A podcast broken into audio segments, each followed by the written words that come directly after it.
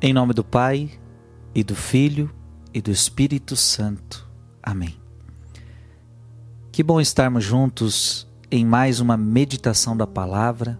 Convido você a abrir seu coração e escutar o que Deus tem para você nesse dia.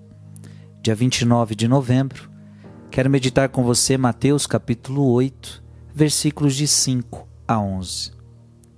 Naquele tempo, quando Jesus entrou em Carfanaum, um oficial romano aproximou-se dele suplicando: Senhor, o meu empregado está de cama, lá em casa, sofrendo terrivelmente com uma paralisia.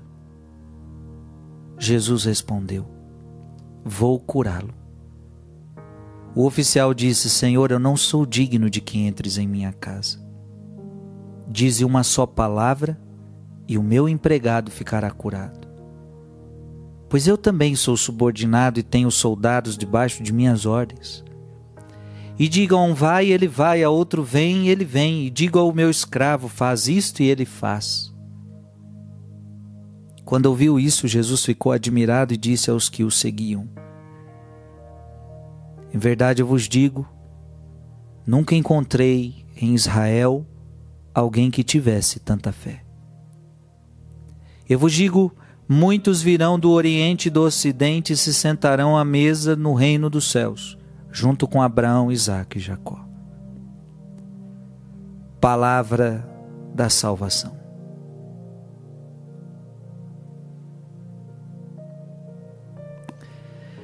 Meu amado irmão, minha amada irmã, esse evangelho é muito bonito porque este oficial, esse oficial romano, olha que interessante, aquele império romano que era tão dominava as pessoas naquela época, subjugava as pessoas. Mas é claro que este homem se sobressaiu.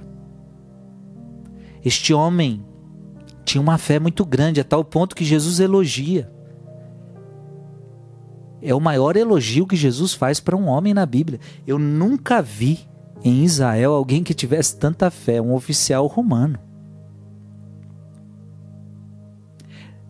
Não elogiou nenhum fariseu, mas o oficial romano, esse homem que tinha fé, esse homem que era tinha soldados debaixo da ordem dele,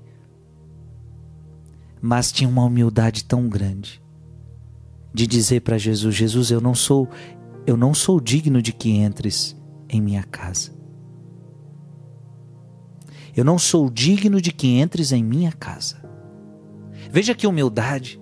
Porque, veja, na posição dele, ele poderia dizer assim: Olha, eu sou oficial romano, eu sou uma pessoa importante, e eu preciso que você vá lá em casa. Porque tem gente que é assim para querer alguma coisa, ela já coloca os seus diplomas, ela já coloca os seus títulos na mesa. Olha, eu sou isso, isso, isso, isso, agora eu te peço isso. Tipo, porque eu sou tudo isso, agora você precisa fazer isso por mim. Este homem não. Este homem disse: Olha, eu sou tudo isso. Eu, eu tenho soldados a, a, que obedecem minhas ordens, mas eu não sou digno de que você entre na minha casa humildade. E com a humildade dele, preste atenção nisso, com a humildade dele, com a oração dele, com a fé dele. Então eu, eu diria essas três coisas: humildade, oração e fé. Ele conseguiu a cura para quem ele amava. Um oficial romano aproximou-se dele suplicando, veja, oração, suplicando: Senhor, o meu empregado está de cama, lá em casa, sofrendo, sofrendo, sofrendo terrivelmente com uma paralisia. Veja, ele suplica, ele reza para o seu empregado, para aquele que ele amava. E ele consegue a cura do empregado.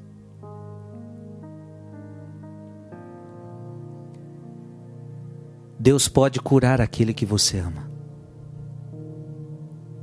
Deus pode curar a pessoa que você ama. Mas eu queria que você entendesse a forma que você tem que chegar para Deus. Cuidado, você não pode chegar mandando em Deus. Porque tem gente que diz, você tem que fazer. Tem gente que chega esgoelando para Deus como se como se fosse obrigação de Deus fazer alguma coisa. E se Deus demora, ah, e já começa a reclamar, já começa a murmurar. E se Deus não faz, começa a sentir raiva de Deus, começa a dizer, tá vendo? Deus não existe, e isso e aquilo, tá vendo? Não, não é assim, não é assim que a gente se dirige a Deus. Se você quer obter graças, se você quer obter graças pela vida de alguém que você ama, e talvez na tua casa você também tenha alguém que está sofrendo muito. Talvez na tua casa você tenha um, alguém que está precisando muito. Talvez no hospital você tenha um parente seu que é muito especial para você e está quase morrendo, está sofrendo muito. Primeiro, chegue a Deus com humildade. Humildade é entender que você não é digno de nada, que a pessoa que você reza também não é digna de nada. E humildade é você também falar para Deus: faz, o, faz a tua vontade, Senhor. Porque é claro, a gente quer que todo mundo viva, a gente quer que todo mundo seja curado, mas às vezes as coisas não acontecem como a gente quer. E humildade também é, é aceitar tudo o que te acontecer. Mas não deixar de suplicar, como este homem suplicou. Não deixar de ter uma fé grande. A fé é acreditar que Deus pode todas as coisas e que para Deus não existe nada impossível. Eu não sei qual é o teu impossível, mas para Deus nada é impossível. Então eu quero afirmar isso para você, porque eu, eu, eu, eu afirmo para você porque eu estou vendo aqui. O que estou vendo aqui, eu afirmo que pode acontecer na tua vida. Deus pode curar quem você ama. Deus pode curar quem você ama. Agora preste atenção.